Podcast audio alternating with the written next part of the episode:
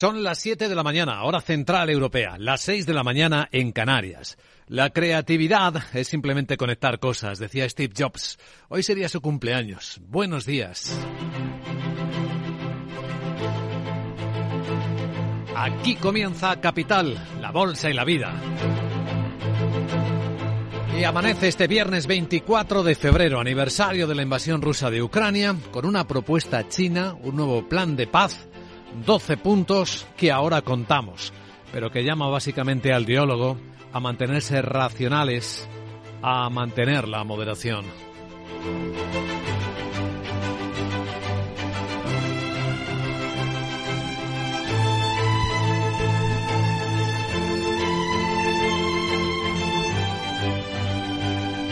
Capital, la Bolsa y la Vida.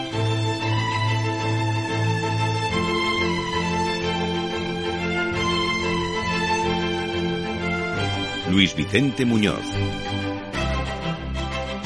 Coincide este plan de 12 puntos de paz presentado por China a la comunidad internacional con una votación en eh, la Asamblea de Naciones Unidas en la que 141 países del mundo han votado en esta resolución no vinculante una petición para que cesen las hostilidades rusas en suelo ucraniano para que se retiren las tropas.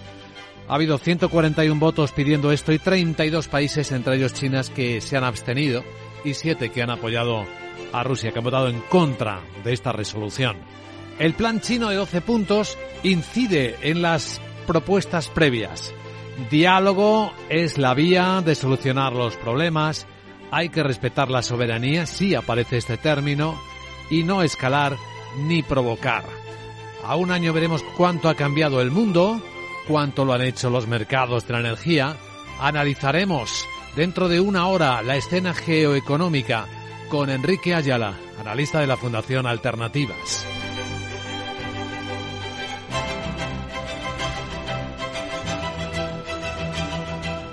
Hay reuniones en paralelo, como bien saben, a este aniversario del G20 y del G7, de los países más importantes del mundo, que están, han estado asistiendo también en paralelo a la votación, al debate en Naciones Unidas. La ministra francesa de Asuntos Exteriores, Catherine Colonna, comentaba al respecto. que cree que hay una parte que busca claramente el diálogo como ha hecho siempre, incluso en febrero del año pasado. Y por desgracia, por parte de Rusia, no hay absolutamente ninguna señal hasta ahora de un deseo de tener una negociación genuina y de buena fe. El presidente Zelensky ha dado la bienvenida a la propuesta china, también pide que se apruebe la propuesta ucraniana de negociaciones de paz. De momento no hay nada al respecto, no se ha avanzado nada. Y tampoco mucho en las reuniones del G20 y del G7. Del G7, con la presencia de turno, el ministro de Finanzas de Japón, Suniki Suzuki, comentaba. Que el apoyo financiero y económico a Ucrania, comprometido por el G7 para este año, asciende a 39 mil millones de dólares. Y se ha reafirmado nuestro apoyo inquebrantable a Ucrania. Y también pedimos al FMI que acelere sus trabajos para elaborar un programa de apoyo antes del mes de marzo. Pues esto en clave económica tiene también otras conexiones en las últimas horas. El Banco Mundial tiene ya un nuevo presidente propuesto por Estados Unidos, el que fuera CEO de Mastercard y que se ha convertido, por tanto, en uno de los protagonistas del día, Ajay Banga, que aparece flamante en las fotografías con su turbante SIG, si desean verlo en la prensa financiera. Y en el lado japonés estamos en la audiencia, en los hearings del nuevo gobernador del Banco Central, a quien ya en las críticas le llaman Kuroda 2.0 porque sus primeras expresiones han sido de continuidad. Dice el señor Uoda, Ueda, Kazuo Ueda, que lo que hay que hacer con la política monetaria, tal y como están las cosas en este momento, es mantenerla, le parece adecuada.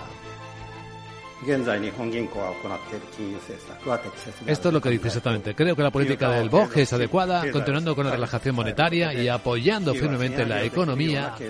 Necesitamos crear una condición económica en la que las empresas puedan aumentar los salarios. ¿Y qué está pasando mientras tanto? Enseguida en Capital hacia el detalle. La inflación sigue arreciendo hasta en Japón, donde el objetivo es un 2%, pues hoy ha salido el IPC y es del doble, del 4,2, con una subyacente que también está fuerte. Veremos si esto también tiene que ver con la segunda parte del discurso del señor Ueda, diciendo que quizás hay que ser más creativo.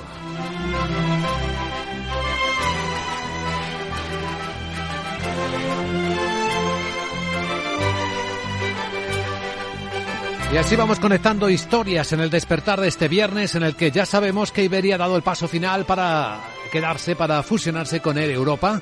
Contaremos también los detalles entre las historias empresariales de este día que traerán más resultados empresariales en el sector aéreo, por cierto, también los de IAG, en el sector eléctrico, los de Endesa, entre otros.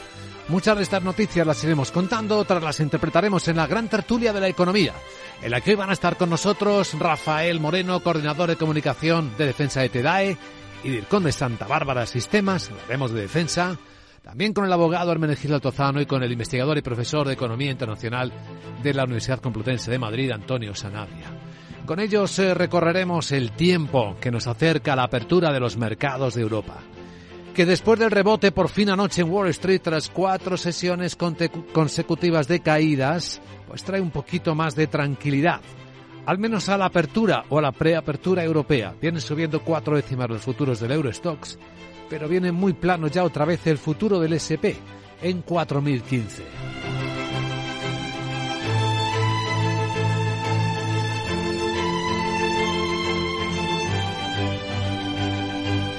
La atención que siguen introduciendo los bancos centrales con esa mirada de halcón sobre una inflación que no consideran lo suficientemente moderada y los signos mixtos de los datos macro. Hoy tendremos precios industriales en España. Sara Bond nos va a resumir enseguida datos también de confianza en Alemania del Instituto GFK. Bueno, pues mientras tanto seguimos viendo tensiones en las divisas con un dólar más fuerte de lo esperado ahora mismo, cambiándose el euro por 1,06 dólares en las pantallas de XTV. El precio del petróleo está subiendo pero poco todavía porque había temor al desastre que ha ocurrido, o que tras el desastre que ha ocurrido en Ecuador, donde ha colapsado un puente, que ha hecho, ha obligado a cortar los dos oleoductos del país y algunas, algunos transportes más, pues eh, hubiera problemas de distribución, de suministro. De momento sube el precio del petróleo, siete décimas a 76 dólares tenemos el barril West Texas americano y la onza de oro, por verlo todo, está subiendo tres décimas a 1.832 dólares.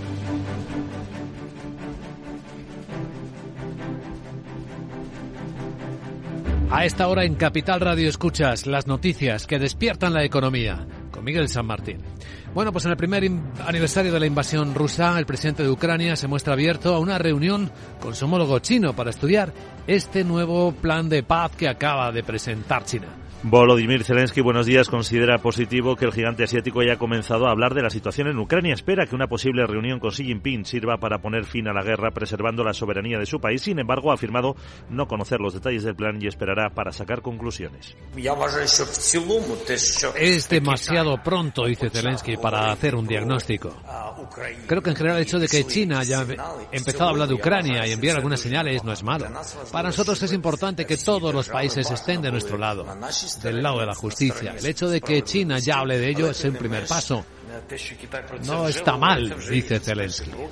El ministro de Exteriores de China ha presentado un documento de 12 puntos, se puede ver en su web, en el que explica su postura para una solución política a la crisis en Ucrania y en el que enfatiza la necesidad del diálogo y las negociaciones y el respeto a la soberanía de los países. Se afirma que está dispuesta a desempeñar un papel constructivo y que los países han de abandonar la mentalidad de guerra fría y la expansión de bloques militares al tiempo que pide la construcción de una arquitectura de seguridad europea equilibrada, eficaz y sostenible. Bueno, pues eh, coincidiendo con esto, la Asamblea General de Naciones Unidas aprobaba hace apenas unas horas una resolución no vinculante que pide el cese de hostilidades de, en Ucrania y la retirada de las tropas rusas. Ha salido adelante por 141 votos a favor y 7 en contra, mientras que 32 países se han abstenido. Se han opuesto Bielorrusia, Corea del Norte, Eritrea, Mali, Nicaragua y Siria. Las abstenciones han llegado de China, India, Sudáfrica, Cuba y una mayoría de países africanos. La encargada de la defensa de la resolución ha sido la ministra francesa de Exteriores, Catherine Colonna, quien asegura que la votación demuestra que Rusia está aislada.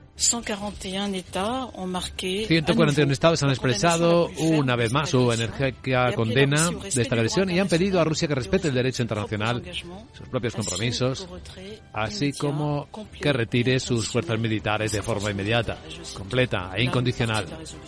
Y cito parte de la resolución. Este apoyo de una inmensa mayoría de países de todos los continentes confirma que Rusia más que nunca está aislada. El punto central de la resolución es el quinto, que pide a Rusia esa retirada inmediata, completa e incondicional de todas sus fuerzas militares del territorio ucraniano dentro de sus fronteras reconocidas, reconocidas internacionalmente, lo que implica también la salida de Crimea. Bueno, y Ucrania sigue respaldada. Los ministros de Economía y Finanzas del G7 han dado luz verde al respaldo económico, un paquete de 39.000 millones de dólares para este año. Frente a los eh, algo menos de 20.000 del año pasado con el objetivo de que pueda asumir sus pagos. El ministro de Finanzas japonés, Shunichi Suzuki, explica que se destinará a continuar la prestación de servicios básicos, llevar a cabo las reparaciones más críticas de las infraestructuras dañadas y estabilizar la economía. También confía en que las sanciones tengan efecto.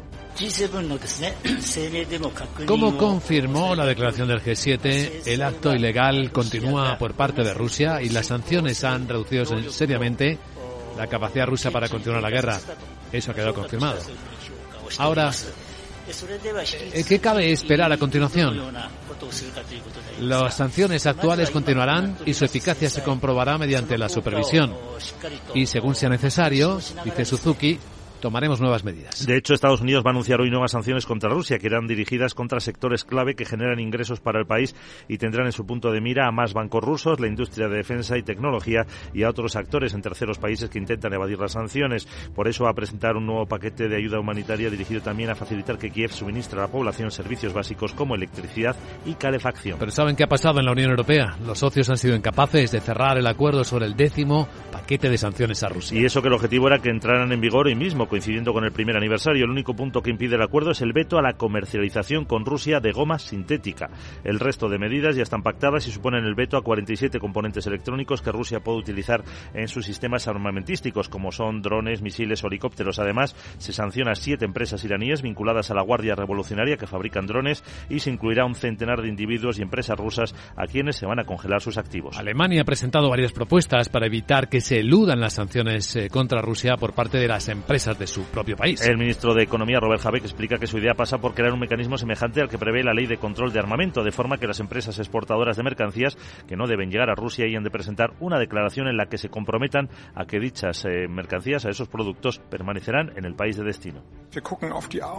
Hemos examinado los flujos de comercio exterior, identificamos las irregularidades, nos concentramos, como ya he dicho, en los ámbitos en los que se utiliza o se instala alta tecnología o en la que las mercancías pueden utilizarse directamente en el campo de batalla.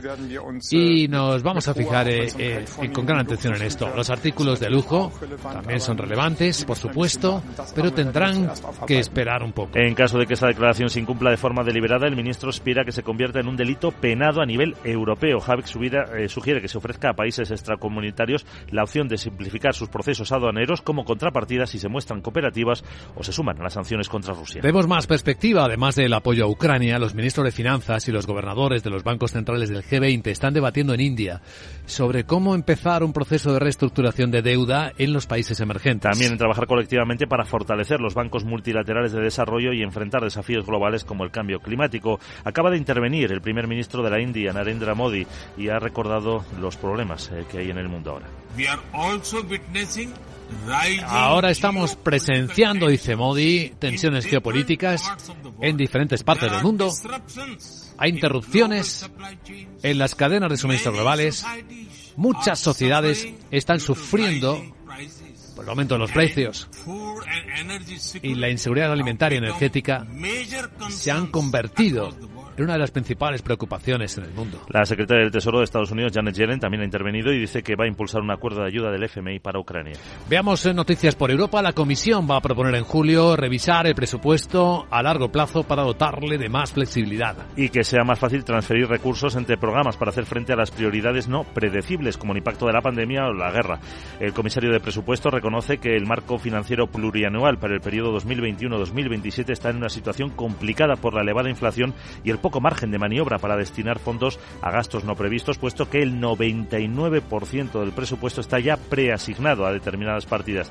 También que el otro gran reto es garantizar la devolución de la deuda que está emitiendo Bruselas para ese fondo de recuperación y también para financiar la ayuda a Ucrania. En España, el gobierno de Andalucía, la Junta de Andalucía, va a presentar hoy ante el Tribunal Constitucional un recurso de inconstitucionalidad contra el impuesto temporal de solidaridad de las grandes fortunas. Y es que el gobierno andaluz considera que va en contra de esa comunidad e invade competencias autonómicas. Además, ha explicado que se presentará con más de un mes de margen con respecto a la conclusión del plazo de tres que disponía el gobierno andaluz para formularlo. El Ministerio de Hacienda ya ha publicado en su web que se deberá pagar este impuesto del 1 al 31 del mes de julio. Y la Unión Española Fotovoltaica propone que la reforma del mercado eléctrico asegure que los inversores puedan elegir con libertad la forma de retribución de la energía que consideren más adecuada. UNEF se refiere a subastas de renovables, contratos bilaterales o venta en el mercado. Además, pide el mantenimiento del mercado eléctrico marginalista a corto plazo y que los contratos por diferencias, los CFDs, y a largo plazo sean voluntarios. Por lo tanto, se pone la propuesta del Gobierno que busca reducir la volatilidad del precio de la electricidad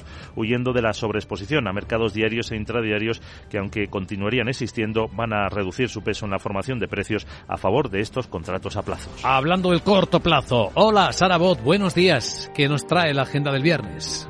Muy viernes días Luis Vicente. ¿Viernes? Anda que tú y viernes no hay cosas que contar. Venga. En España, Vamos. el INE publica el índice de precios industriales de enero y el Banco de España publica la morosidad del crédito concedido hasta finales de diciembre de 2022. Alemania ofrece una nueva revisión del dato de PIB del cuarto trimestre y el índice GFK de clima de consumo de marzo. También en Francia tendremos datos crecimiento en el cuarto trimestre y el índice de confianza del consumidor de febrero. Italia subasta deuda a 5 y 10 años. La referencia más importante para el mercado será el índice de precios del gasto en consumo personal de enero y además se publica el índice de confianza del consumidor de la Universidad de Michigan de febrero. Sí. Bueno, ahora vamos a escuchar cuánto dinerito han pagado por Air Europe. Es que te lo digo en inglés porque soy multilingüe, ya sabes. Sí. Pues bien, ¿Qué? si me pongo ese nombre en el costado y con mi mochila molinillo crees que colará y que podré entrar en la operación. Por Eh, pillar algo. sí, Jeje. bueno. ahora me lo dices que estoy de viernes. Sí. Chao. Ya sabes que la energía, pues, ha de retribuirse. Ya hablaremos de ello hoy en nuestro programa también. Gracias, querida Sara. A continuación, en Capital Radio, en Capital Asia, vamos a ver qué está pasando por este lado del planeta, donde hay un montón de protagonistas. Capital, la Bolsa y la Vida, con Luis Vicente Muñoz. Conoce Cuchabank, el banco que firma la mitad de sus hipotecas por recomendación de sus clientes. Consúltanos directamente. Cuchabank, tu nuevo banco. Más info en cuchabank.es. ¿Tiene tu empresa desarrollos tecnológicos de seguridad, inteligencia y drones? Ven a Tecnosec y Dronespo, la feria para los cuerpos policiales de inteligencia y empresas de infraestructuras críticas. Expon tus productos el 26 y 27 de abril en el Pabellón de Cristal de Madrid. Infórmate en tecnosec.es. Con seguridad, tu feria.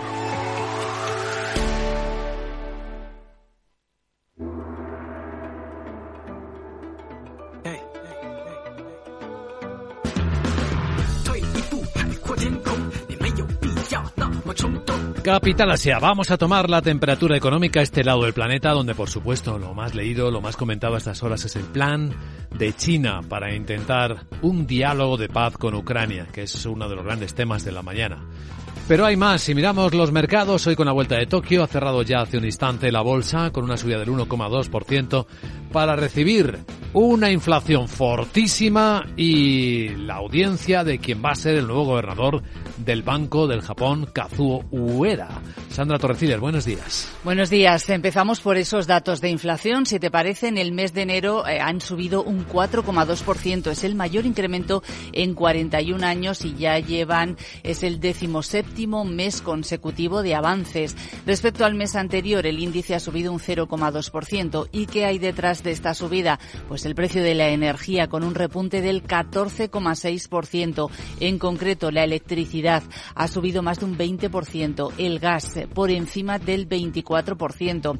Si miramos la inflación subyacente japonesa, en este caso excluye la energía y los alimentos por la alta velocidad, eh, volatilidad, eh, perdón, ha subido un 3,2% respecto al mismo mes del año anterior y un 0,1 respecto al mes previo. Los datos eh, ponen más presión sobre el Banco Central para que elimine su programa de estímulo masivo. Bueno, y del que va a ser gobernador del Banco Central japonés, a quien llaman ya, por cierto, Kuroda versión 2.0?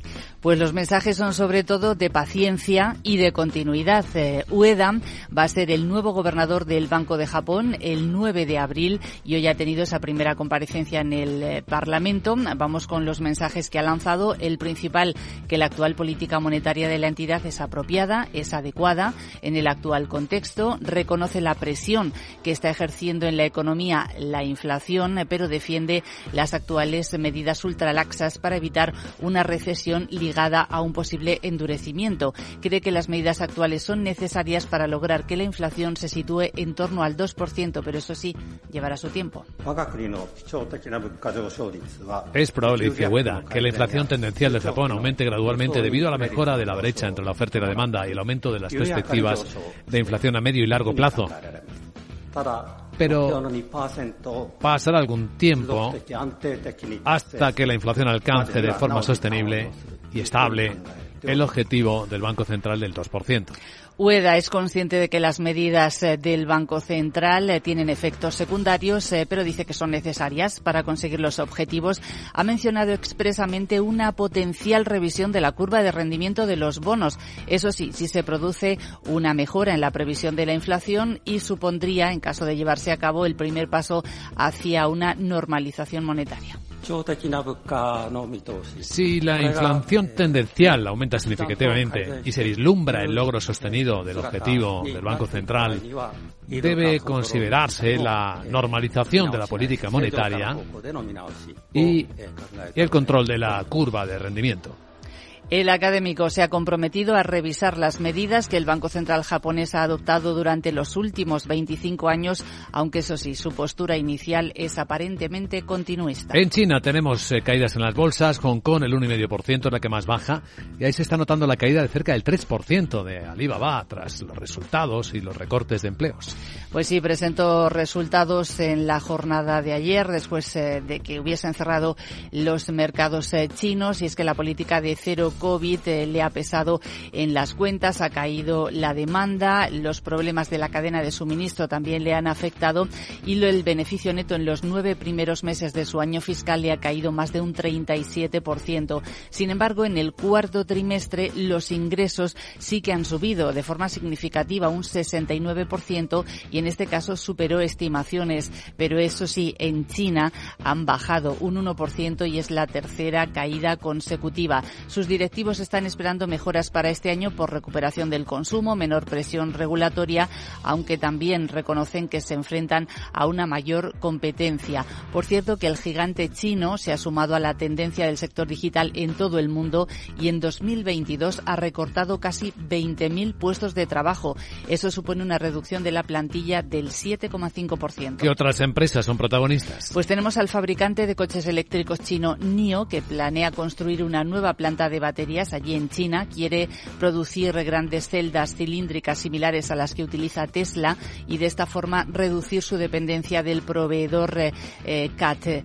CAT-L. Eh, Taiwan Semiconductor también estudia construir una segunda planta de chips en Japón para fabricar semiconductores de gama alta y Ford ha nombrado a Sanggu nuevo jefe en China para revertir la caída de ventas en el mayor mercado de automóviles del mundo. Bueno, y un protagonista que se está destacando mucho en toda la prensa de Asia es quien va a ser el nuevo presidente del Banco Mundial que es un hombre de origen indio, bien conocido en el mundo financiero como por su época como CEO de Mastercard.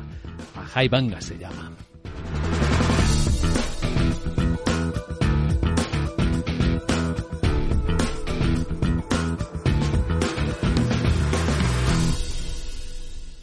Capital, la Bolsa y la Vida, con Luis Vicente Muñoz.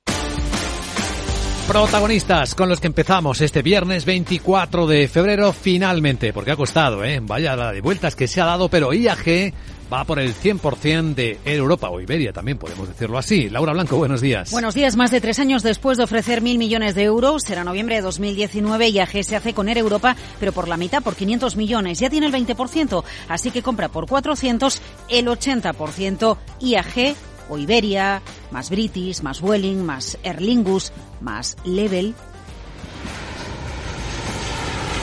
Lo que viene ahora son las aprobaciones regulatorias que podrían tardar unos 18 meses. Lo que ya está es una realidad. Aerolíneas de bajo coste han ganado mucho mercado en los últimos años y las tradicionales es el caso IAG, Global British Airways o a Iberia y también a Air Europa tienen que fusionarse para ser más competitivas.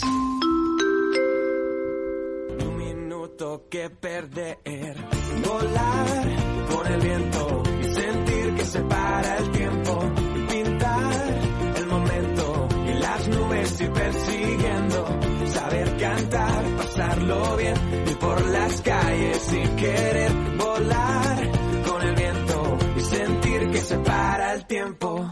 Bueno, ¿cómo se va a ejecutar la operación, la compra del 80% de Europa por parte de IAG? Los primeros 200 millones se van a abonar cuando competencia de su aprobación y de esos 200, 100 van en acciones de IAG, según el precio de referencia medio en el mercado español de las cinco sesiones de bolsa de valores anteriores a la fecha del acuerdo y otros 100 millones, Luis Vicente, en efectivo. Segunda pregunta, ¿qué aporta esta operación? La compra de Europa le da a IAG más mercado en Latinoamérica y Caribe y eleva su conexión con Asia. Supone incorporar una aerolínea que opera vuelos nacionales e internacionales a 36 destinos en rutas europeas y de largo radio. La operación refuerza el hub de Madrid a la hora de competir con otros aeropuertos importantes de Europa. Tercera pregunta, ¿qué sinergias genera? Si la operación se cierra en 18 meses, las sinergias empezarán a verse en el año 2026. Servicios comunes, compras de combustible, sinergias o ahorros de costes. Vamos a la cuarta pregunta, ¿qué significa comprar Air Europa? En 2019 Air Europa transportó más de 13 millones de pasajeros. Claro, aún no había llegado el COVID. En 2022, 10 millones de viajeros. Air Europa tiene 50 aviones y pedidos otros 15. Su flota consta de Boeing 787 Dreamliners y Boeing 7 3, 7. Venga, vamos a la quinta pregunta. ¿Qué procesos tocan ahora? Tienen que decir si quiero los bancos. El sindicato de bancos que ofrecieron el préstamo de 141 millones garantizados por el ICO quedan vivos 132 millones y medio y la SEPI, que había concedido a Globalia, recordemos 475 millones para hacer frente a la caída de la actividad en Europa derivada de la pandemia. Y sexta pregunta, ¿qué pasa si la operación no se ejecuta? IAG ha acordado pagar una compensación de 50 millones si rescinde el acuerdo en cualquier momento antes de cerrarlo o si se incumplen las condiciones para el cierre antes del segundo aniversario del acuerdo.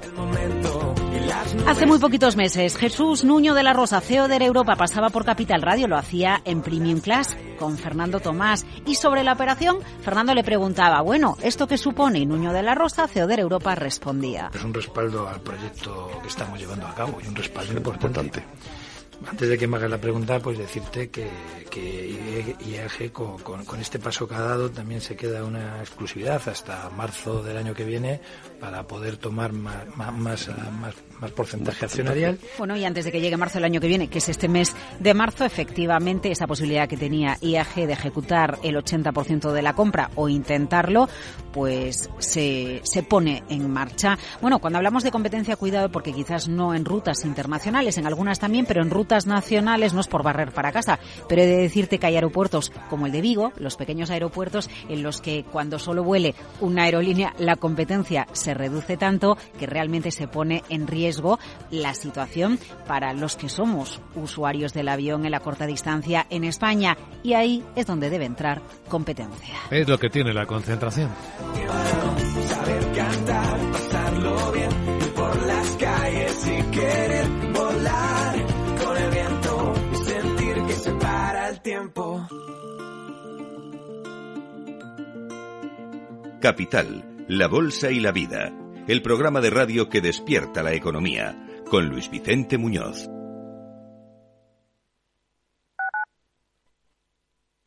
Esto es Metro de Madrid donde tu vida es única, porque hay muchos días que en Metro hay música, es ecología creciendo cada día, nuestra energía cada vez más renovable, porque no hacerlo sería imperdonable.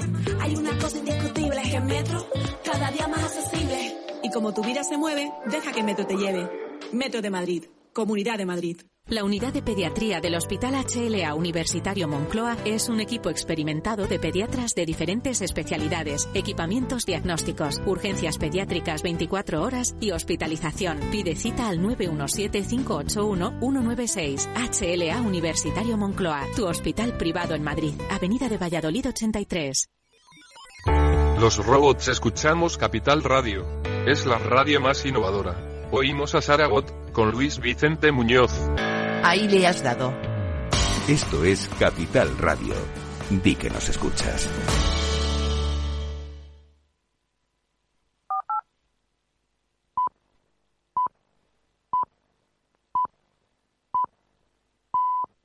Son las siete y media de la mañana, hora central europea, seis y media en Canarias. Decía Steve Jobs, hoy sería su cumpleaños, que decidir qué no hacer es tan importante como decidir qué hacer. Buenos días.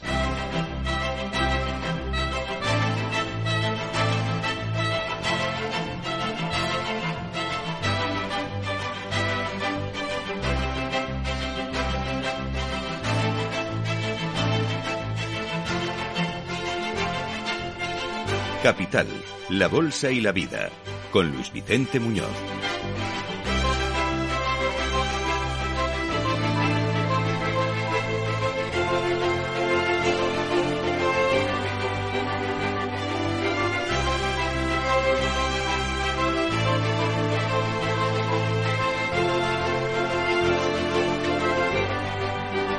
Hoy es viernes 24 de febrero, año 2023, un año de guerra en Ucrania. Hoy China ha presentado un nuevo plan de paz, una propuesta en la que concluye que las conversaciones de paz son la única solución viable para poner fin a la crisis de Ucrania.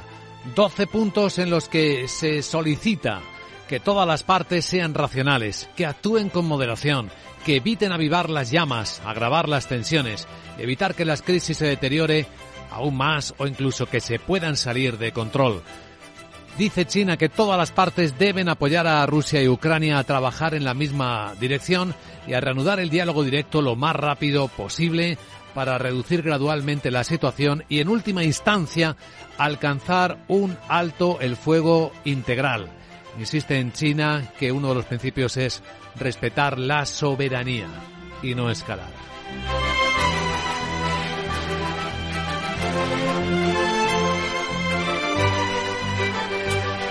Casi en el mismo momento durante esta noche se votaba una resolución no vinculante de Naciones Unidas condenando la invasión rusa de Ucrania un año después.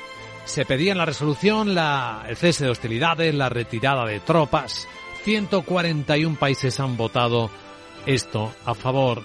32 países se han abstenido, entre ellos China.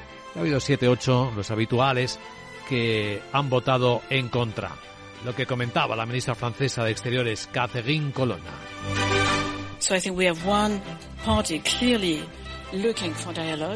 Que hay, dice, creo que hay una parte que busca claramente el diálogo, como ha hecho siempre, incluso en febrero del año pasado. Y por gracia, por parte de Rusia, no hay absolutamente ninguna señal hasta ahora de un deseo de tener una negociación genuina y de buena fe. Los eh, socios de Ucrania y los países del G7 han eh, reiterado que continuará el apoyo económico. La voz del anfitrión de esta reunión del G7, el ministro de Finanzas japonés, Sunichi Suzuki. El apoyo financiero y económico a Ucrania comprometido por el G7 para este año asciende a 39.000 millones de dólares, dice. Y hemos reafirmado nuestro apoyo inquebrantable a Ucrania. Y asimismo pedimos al Fondo Monetario Internacional que acelere sus trabajos para elaborar un programa de apoyo antes de marzo.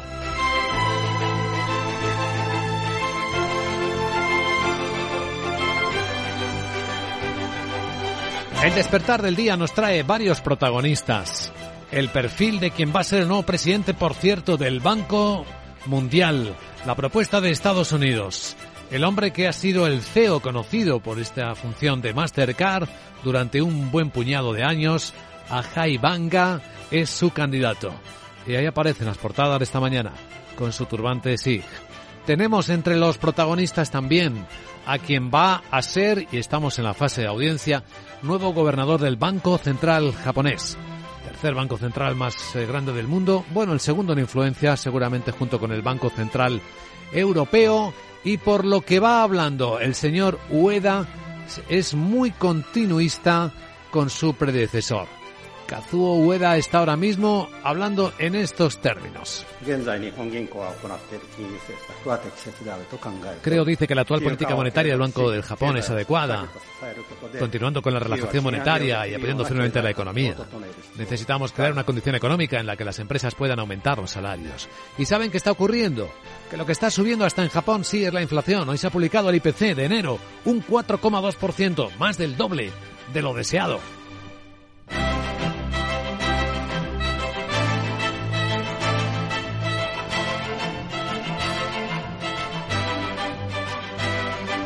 Pero de momento nada le ha llevado a anunciar que los cambios sean lo que hay que plantear en el único banco central grande del mundo que mantiene la política monetaria ultra laxa de apoyo a la economía, cuando los demás, los grandes, siguen aumentando la presión, la subida de tipos de interés, que es lo que frenó las bolsas y empeoró la situación de la renta fija en el comienzo de la semana.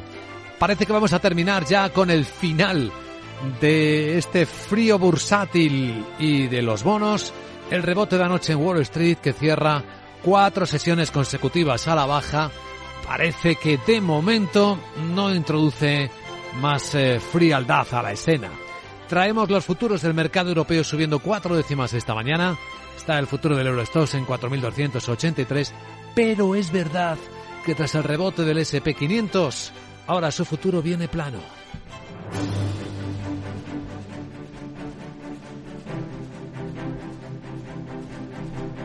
En un instante, informe de preapertura de las bolsas de Europa con sus protagonistas después de revisar las claves geoestratégicas con las que despertamos en este viernes 24 de febrero y que examinamos con Miguel San Martín. Parece que hay respuesta ya de Ucrania al plan de paz propuesto por China. De hecho, su presidente Volodymyr Zelensky se muestra abierto a una reunión con Xi Jinping para estudiar ese plan de paz eh, que han presentado.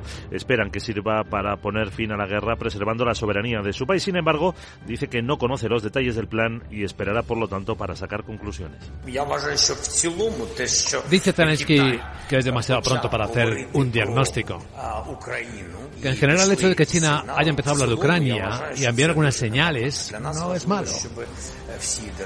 Y dice que para nosotros es importante que todos los países estén de nuestro lado, del lado de la justicia.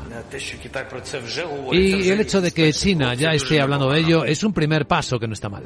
El Ministerio de Exteriores de China presenta este documento de 12 puntos, se puede ver en su web, en el que explica su postura para una solución política a la crisis y en el que enfatiza la necesidad del diálogo, negociaciones y el respeto a la soberanía de, de los países. Afirma que está dispuesta a desempeñar un papel constructivo y que los países han de abandonar la mentalidad de guerra fría y la expansión de bloques militares al tiempo que pide la construcción de una arquitectura de seguridad europea equilibrada, eficaz y sostenible. Bueno, China plantea en esos 12 puntos eh, las dudas sobre la eficacia de las sanciones.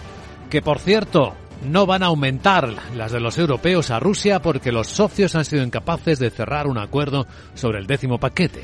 Pese a que su objetivo era que estas medidas entraran en vigor hoy mismo, coincidiendo con el primer aniversario de la invasión. El único punto que impide el acuerdo es el veto a la comercialización con Rusia de goma sintética. El resto de medidas ya pactadas suponen el veto a 47 componentes electrónicos que Rusia puede utilizar en sus sistemas armamentísticos, como puedan ser drones, misiles o helicópteros. También se sancionará a siete empresas iraníes vinculadas a la Guardia Revolucionaria, que son las que fabrican los drones, y se incluirá un centenar de individuos y empresas rusas a quienes van a congelar los activos. Alemania, por cierto, ha presentado varias propuestas para evitar que sus propias empresas eludan las sanciones rusas. El ministro de Economía, Robert Habeck, explica que su idea pasa por crear un mecanismo semejante al que prevé la ley de control de armamento, de forma que las empresas exportadoras de mercancías mm, sepan que no deben llegar a Rusia y tengan que presentar una declaración en la que se comprometan a que esas mercancías permanezcan en el país de destino. Examinamos, dice Habeck, los flujos de comercio exterior. Estamos identificando las irregularidades y nos vamos a concentrar, como ya he dicho, en los ámbitos en los que se utiliza o se instala alta tecnología o en los que las mercancías pueden utilizarse directamente en el campo de batalla. Y, nos vamos a fijar en ellos con gran atención. Los artículos de lujo también son relevantes, sí, por supuesto, pero, dice Javier, tendrán que esperar. En el caso de que esta declaración se incumpla de forma deliberada, el ministro aspira que se convierta en un delito penado a nivel europeo. Javier sugiere que se ofrezca a países extracomunitarios la opción de que se les va a simplificar los procesos aduaneros como contrapartida si se muestran cooperativos o incluso se suman a las sanciones contra Rusia. Reuniones de ministros de Finanzas del G7 y del G20, además del apoyo a Ucrania que acabamos de escuchar en el lado financiero, estos ministros y gobernadores de bancos centrales están debatiendo en India la reestructuración de la deuda de países emergentes. Y también buscan cómo trabajar colectivamente para fortalecer los bancos multilaterales de desarrollo y enfrentarse a los desafíos globales como el cambio climático. El primer ministro de la India, Narendra Modi, ha intervenido para recordar una serie de problemas. Estamos presenciando, dice Modi, tensiones geopolíticas en diferentes partes del mundo. Hay disrupciones en las cadenas de suministro globales.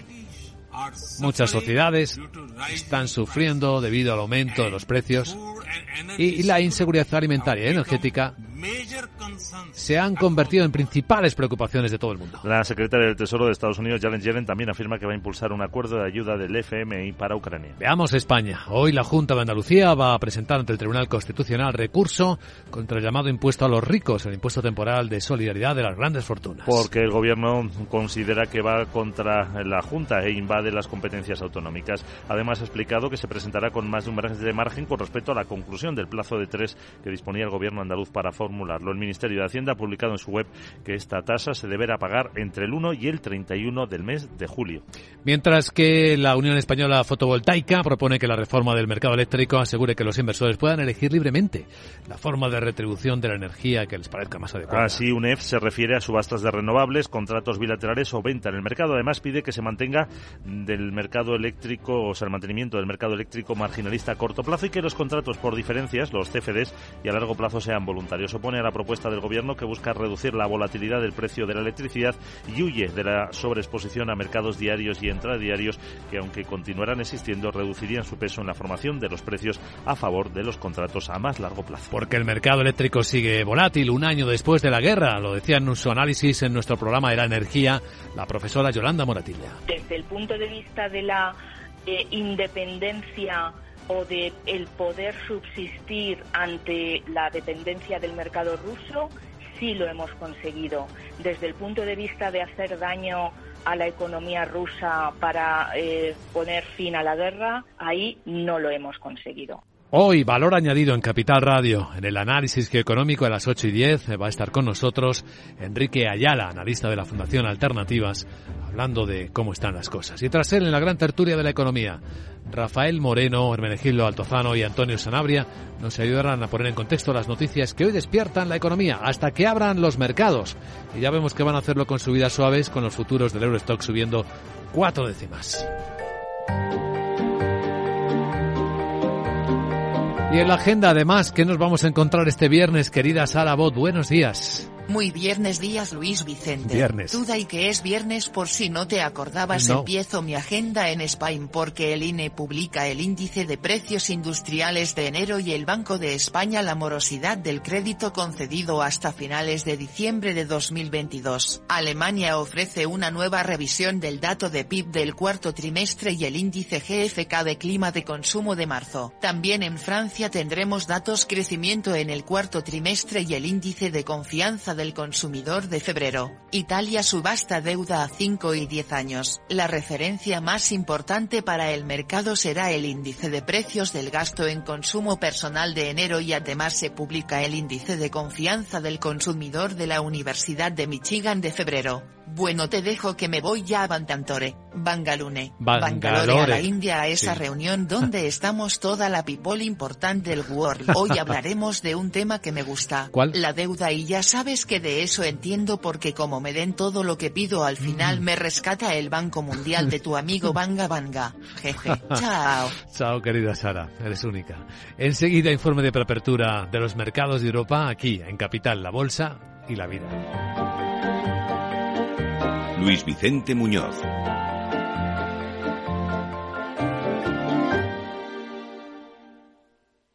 Las oportunidades pasan volando. Ahora en el corte inglés, 25% en aire acondicionado Toshiba con bomba de calor y la mejor clasificación energética. Además, 10% en la instalación y financiación hasta en 24 meses. Ahora 25% en aire acondicionado Toshiba con los tecnoprecios del corte inglés. ¡Vuela! Solo hasta el miércoles 15 de marzo. Financiación ofrecida por Financiera el Corte Inglés y sujeta a su aprobación. Consulta condiciones y exclusiones en elcorteinglés.es.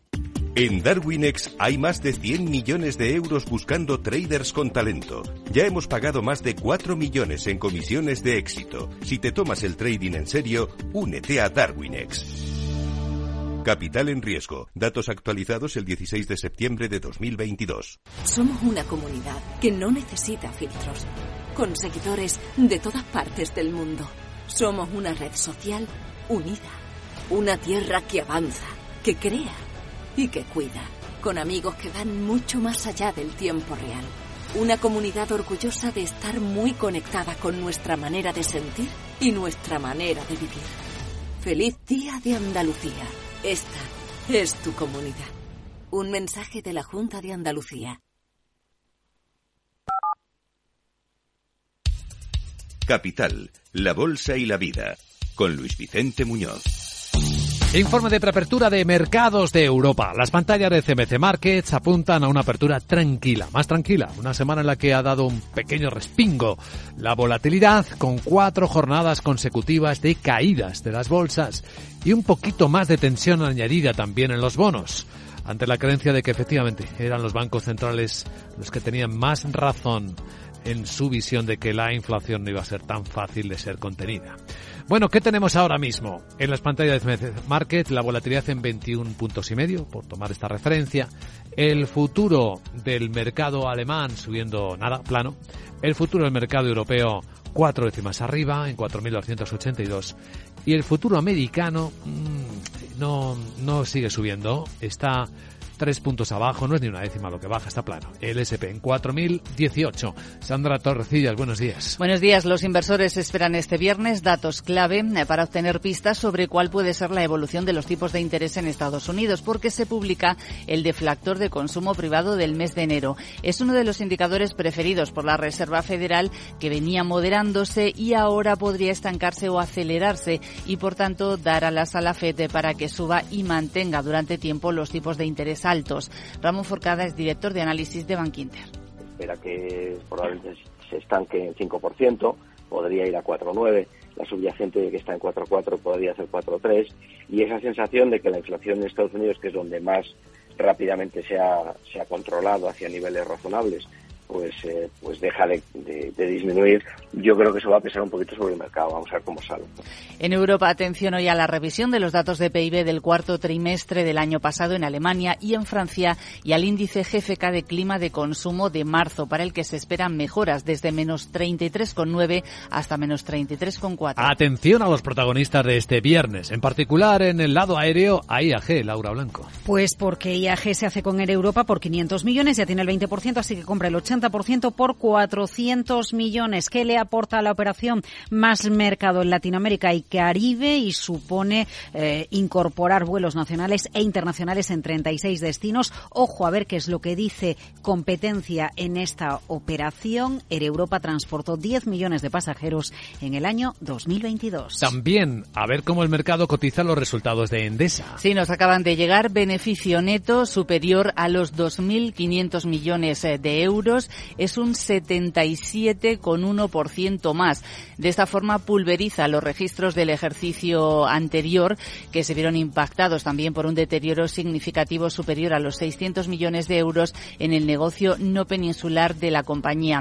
Los ingresos de Endesa se han acercado a los 32.900 millones eh, de euros. Es un 57% más. Y si miramos el resultado bruto de explotación o el EBITDA, que es lo mismo, ha rondado los 5.600 millones de euros. Ha crecido un 30%. Enormes cifras. Por cierto, todos sabemos lo que pagamos por megavatio cada hora en nuestros domicilios, ¿verdad? O nuestras empresas. Pero ¿sabemos lo que están ganando las eléctricas cada minuto, al menos ya que tenemos las cifras de 2022, Laura? Bueno, pues vamos a hacer un poco de populismo, pero al minuto las tres eléctricas, ahora que tenemos los beneficios de todas ellas, han ganado 16.200 euros. A la hora, han ganado prácticamente un millón de euros. 9.973.000 euros. No estamos hablando prácticamente de un millón de euros a la hora. Un millón de euros de beneficio por hora en las eléctricas españolas. Bueno, a ver, más resultados, los de, de BASF. Sí, el grupo químico alemán acaba de presentar una caída de su EBITDA en 2022 superior al 11%, pero es que además anuncia que este año van a seguir bajando por los altos costes en Europa y también por la incertidumbre debido a la guerra en Ucrania. Y ojo porque anuncia que va a despedir 2.600 trabajadores, sobre todo en Europa, y de ellos alrededor del 65% será en Alemania.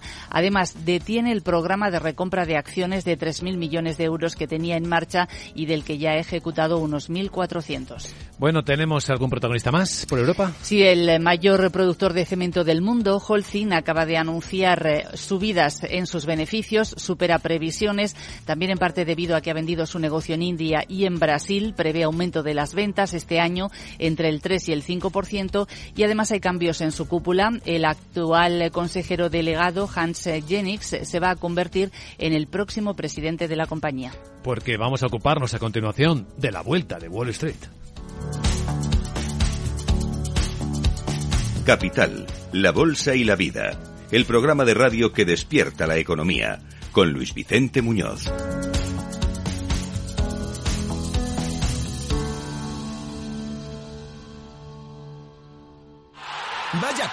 ¿La has visto? ¿Qué acción? ¡Una acción gratis! Ahora consigue una acción gratis por hacerte cliente de XTB y descubre cómo se siente un inversor en bolsa. Descarga la app de inversión de XTB, hazte cliente, haz tu primer depósito de cualquier importe y disfruta de tu acción gratis para empezar a invertir. Invertir implica riesgos. Términos y condiciones de la promoción en xtb.com.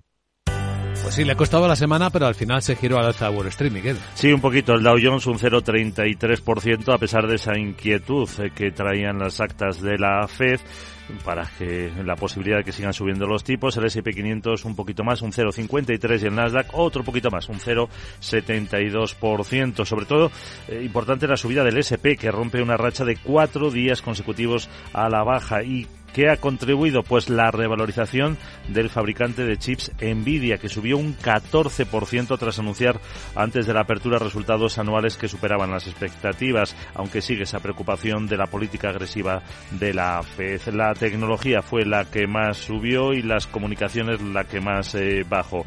Eh, destacaba, por ejemplo, Merck, eh, la compañía farmacéutica que subía un 1,3%, lo mismo que Microsoft y prácticamente también Boeing, las más perjudicadas Verizon, que se dejaba casi un 2%, y Walmart un punto y medio. En el S&P 500, al margen de esa subida del 14 de Nvidia, otra compañía del sector, Ensys, subía casi un 10,5% y Quanta Services un 7,5%. Caídas en el S&P 500 eh, para empresas como Domino's Pizza, que no habían gustado sus resultados, cayó más de un 11,5%. Moderna, la biofarmacéutica, un 6,7% abajo y eBay, que también publicó resultados que no gustaron se dejó más de un 5%. El petróleo mm, por debajo de los 75 dólares y medio el barril y la rentabilidad del bono estadounidense a 10 años bajaba del 3,91 al 3,88%. Y ahora claves del mercado asiático.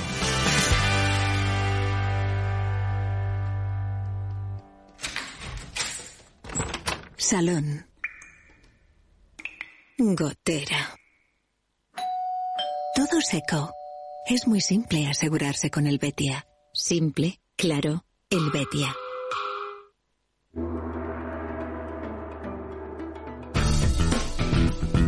Bueno, pues ya hemos visto cerrar a la bolsa de Tokio. Ahora que está en audiencia el nuevo gobernador del Banco Central japonés, Kazuo Ueda, lanzando un mensaje de continuidad de la política ultralaxa la bolsa de Tokio, tras estar de fiesta, ha subido un 1,3% y ha sido el mercado más positivo en todo Asia, porque vemos ya en la última hora que siguen las caídas en la bolsa de Hong Kong en China del 1,2%, pese a la caída de casi el 3% de Alibaba tras publicar las cuentas.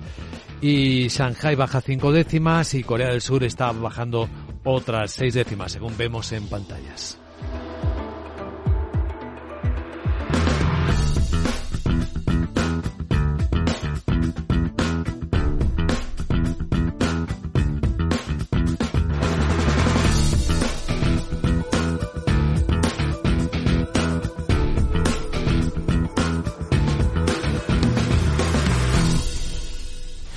Una comunidad que no necesita filtros, con seguidores de todas partes del mundo.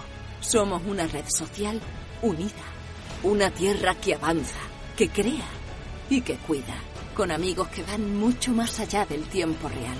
Una comunidad orgullosa de estar muy conectada con nuestra manera de sentir y nuestra manera de vivir. Feliz Día de Andalucía. Esta es tu comunidad. Un mensaje de la Junta de Andalucía. CaixaBank patrocina este espacio.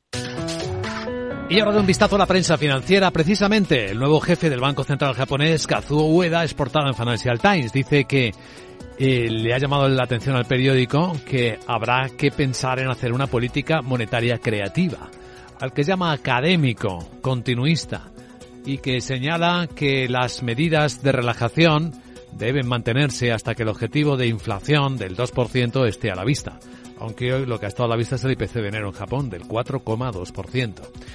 Cuenta el diario que China presiona por un cese el fuego en el conflicto de Ucrania con el plan de 12 puntos que recoge, por cierto, toda la prensa china y que está publicado en la web del Ministerio de Asuntos Exteriores chino y que venimos recogiendo también en nuestros resúmenes y que incide en el diálogo como la única solución viable para poner fin a la crisis de Ucrania llama a todas las partes para que sean racionales, para que actúen con moderación, para que eviten avivar las llamas y agravar las tensiones, que no usen la mentalidad de la Guerra Fría, que dejen fuera del debate el uso de armas nucleares, incluso que piensen si son efectivas las sanciones. Dice que todo el mundo debería estar apoyando, todos los países deberían estar apoyando estas conversaciones de paz.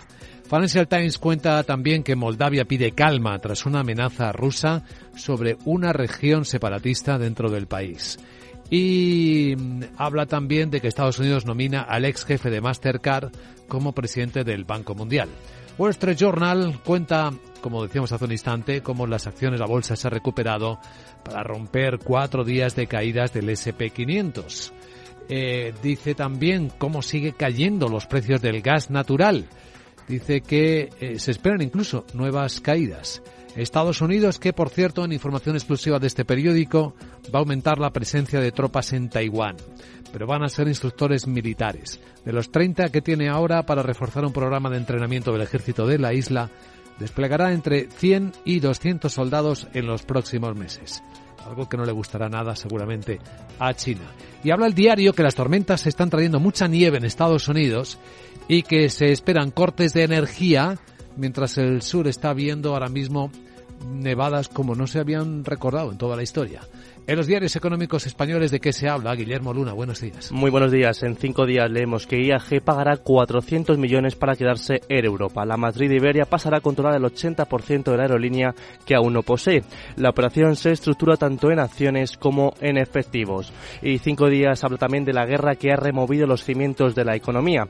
La energía confirma su papel como arma bélica con 141 millones de nuevos pobres. La inflación se dispara y el proteccionismo vuelve a los mercados clave. El peso del comercio mundial sobre el PIB se estanca desde la crisis financiera. Otros asuntos, Telefónica defiende una fusión más móvil Orange sin trabas. El presidente José María Álvarez Payete afirmó ayer que la fusión de Orange y más móvil debe ser aprobada por Bruselas sin condiciones o trabas mínimas, ya que el mercado español es diferente y cuenta con una fuerte competencia en infraestructuras. La CNMV además aprieta a los bancos por los fondos superventas y los fondos de deuda hacen su apuesta por España España y dejan eh, el resto de Europa a un lado. En el economista.es, Avertis comprará la autopista de peaje SH288 en Texas a ACS. El 100% de la infraestructura está valorado en más de 2.000 millones de euros y la Unión Europea quiere que las Big Tech paguen a las eh, telecos. Años de insistentes reclamaciones por parte de los operadores europeos parece que caerá en suelo fértil contra empresas como Google, Amazon, Apple, Microsoft, Meta y Netflix. Por su parte, aquí en España, el grupo Telefónica crece en ingresos anuales por primera vez en siete años. España genera el 27% de las ventas totales del grupo. IAG y la familia Hidalgo cierra la venta de Europa a Iberia, como también comentaba, cinco días y la recomendación del 45% de valores europeos mejora tras los resultados.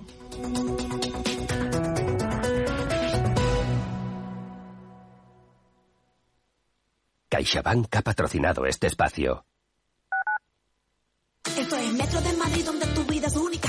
Porque hay muchos días que en Metro hay música. Es ecología creciendo cada día.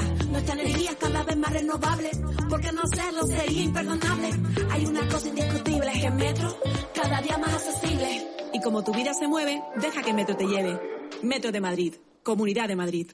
Cuando estoy llegando a mi parada, le doy al botón del autobús, me levanto y espero emocionada a que las puertas se abran y hagan puff. Yo soy de bus. Eres muy de bus cuando eres muy de moverte por Madrid en EMT. EMT, 75 años siendo muy de bus. Ayuntamiento de Madrid. Capital Radio lanza el nuevo formato de Cripto Capital, todos los lunes a las 3 de la tarde con el maestro de trading algorítmico Carlos Puch Sajibela. Lo que nadie te cuenta, escúchalo en Cripto Capital.